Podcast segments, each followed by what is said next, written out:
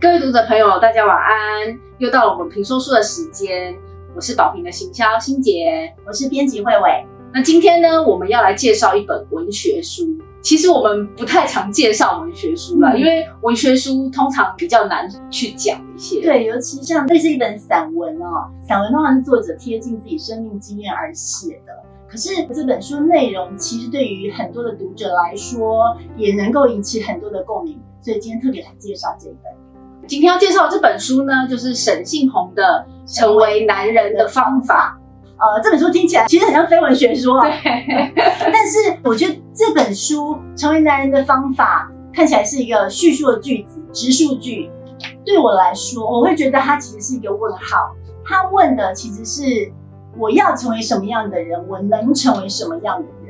这个样子的提问，其实跟信宏他的生命经验息息相关，也跟他的特质非常的贴近。先聊一下，我第一次看到信宏的时候，他是穿着花衬衫，其实我非常惊艳，因 为因为男生会。穿花衬衫的，然后穿的好看的，其实是不多，其实不多。然后再跟他接触下去，他其实是一个比较不像我们所谓的那种阳刚特质的一个男性。是比较阴柔的，比较温柔的，但是其实相对他也是非常细腻的。是，他是一个非常细腻的写作者，这一点也从他的文字都看得出来。我想这个跟他的气质是有相关的。对，所以像我们出他前两本的作品，第一本是散文《云端的丈夫》，第二本是短篇小说《欢迎来我家》。这两本书其实都充分的呈现了他一向关心以家为主题。的这个这个特点哦，那像云端的丈夫，他其实有一半是以妻子的视角来写的。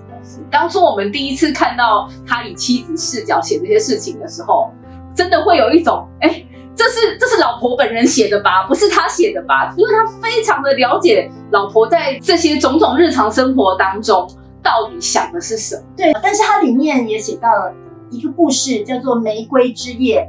玫瑰之夜，它里面写说，我其实看过夜晚的爸妈，他们才是鬼，我家根本就是鬼屋，我不想多说。呃，所以这跟他的人生经历和家庭背景有关。他的爸爸是酗酒、赌博成瘾，还会家暴。呃，其实对家庭是很不负责任的。在很小的时候，爸妈就离婚了，那妈妈一个人带他和妹妹，他等于是成长在妈妈的家庭。和外婆、阿姨生活在一起，呃，从小他就听家里所有的女人都跟他说：“你不要像你爸爸一样，对你爸没用，你爸不负责任，你千万不要像这样子的男人。”我觉得他的这本成为男人的方法，啊他其实是从这样的一个角度去做切入，嗯，因为他从小在这样子都是充满女性的环境成长的时候。然后又被告知说，你千万不要像你爸爸一样，所以这对他来说，在一个成长的过程当中，他会充满困惑，然后想说，哎，我自己到底是要成为一个怎样的人，成为一个怎样的男人？所以，那成为男人的方法这本书很特别，就是其实一般来讲，尤其男性的作家比较少能够完完全全把自己心里的话袒露出来，袒露出来。呃，其实看了信宏这一本《成为男人的方法》，你就会察觉到一个男人。哦，他在受社会的各种的期待、各种的呃制式化的印象盔甲之下，他自己的这种梳理、自己的不安、自己的脆弱、自己的没有自信，然后他成为了丈夫，成为了两个孩子的爸爸。那其实在这本书里面，很打动人的一点，就是他非常坦白的去写了他在。组成自己的一个家庭过程当中，他自己的那种自信建立的过程。嗯，因为其实他书里面呢，有写到他还小的时候，到他开始念书的时候，就是一些恋爱的一些故事，然后到他现在成为爸爸的一整个过程。那我觉得从这本书里面是很能够看到一个男性他如何在。这个社会的限制，然后这个社会的眼光下慢慢长大，成为他如今现在的样子。那其实我们一般来说不太常听到男性去讲这样子的比较优美的心情，可能男生也不习惯这种方式，好像碰出来就是软弱，就是一个脆弱的人。那我们对于男性的期待不是这样的。所以其实信宏在这个过程当中，他有非常多的矛盾，甚至比如说在谈恋爱的过程当中，也会有很多的他自己在这方面的小剧场。嗯，那呃，其实这本书的第一篇文章第一句就非常打动我，然后让我觉得很心疼哦。他写说，小学开始意识到男生女生真的有差别的时候，家里已经没有男人了。他其实，在成长的过程中，呃，一直都是有一种失落的，不管是父亲的缺席啊，或者是母亲因为忙于工作而疏忽了照顾他们啊，这种家庭情感连结的缺席，然后他还必须身兼父职一样的照顾小他十岁的妹妹，这些都是他成长的失落。而在这样子生命中的缺憾和失落的同时，其实，在他的性别认同上面，也曾经有过迷惑的。他在国中的时期，同学会说是娘啊，啊那种这样子的人，然后他都是跟女生在一起，他喜欢跟女生一起去逛药妆店，一起打扮，然后一起买新的衣服。虽然那个常常在别人的眼光中都会觉得你这个男生在干嘛，会觉得他非常奇怪，因为他不喜欢跟充满汗臭味的男生一起玩啊什么。那他这样的特质啊，到他进入了大学时候开始谈恋爱之后，又是另一个样子。因为他刚开始谈恋爱也只是觉得说，哎，进入大学，进到一个开放的风气里面，就想说，哎，大家都谈恋爱，那我也来谈恋爱。可是谈恋爱这件事情对他来说又是障碍，对，又是一个障碍。其实也是另外一种认识自己的方式。对，他有写到一句啊，呃，他写说，如果想探索他人的身体，代表自己的身体也必须被探索。所以在过去，他曾经是非常讨厌接吻啊，非常讨厌亲密的接触的，因为很没有安全感吧。我现在跟这个人接触在一起了，那有一天他会不会也像我爸爸一样离开我？有一天会不会也像我母亲一样疏远我？有一天这些会不会全部都离我而去？所以他的心情上面来说，他没有办法对别人敞开。嗯，当他需要更进一步在亲密关系里面的时候，其实代表的是他必须要敞开他的心胸。可是。在这个状态下的他是没有办法，嗯，所以当他后来跟现在的妻子、当时的女友交往的时候，他会比较希望，呃，女友是可以一直在他身旁。可是他们谈的是远距离恋爱，所以这过程当中就有很多属于他自己的小剧场。很动人的就是他在文章里面字里行间，真的非常诚实的去写出，当他跟女友好不容易相聚了。然后又分开，当他自己回到那个新竹多雨多风的小房间，少了女友的温暖之后，他的那一种不安感，他的那一种脆弱感，然后他的那一种其实期待能够跟心爱的永远在一起，但是又害怕受伤的那种感觉。是，其实这在书里面看了，你会真的是也是替他感到非常的不舍。对，然后我觉得有有很多点其实都会引起我们的共鸣。那他现在当了爸爸之后，又是另外一种不同的状况。嗯，对他有一个儿子，一个女儿，都还很小哦。可是其实像从女儿跟女儿在一起的当中，呃，他有写到跟女儿在一起，其实让他体会到当一个女孩的快乐。他也跟他的女儿一起绑头发，一起一起挑漂亮的衣服。他可以做到，当他少年的时候被大家否定否认的那些事情。他写了一句话，他说：“也许每个爸爸心里都有一个长不大的小女儿。”是，而且他也有讲到说，他是从跟女儿的相处当中发现了自己也是爱美的。对，但是以往我们对男性的要求不是这样子的东西，他在女儿的身上可以去展现这个部分。对。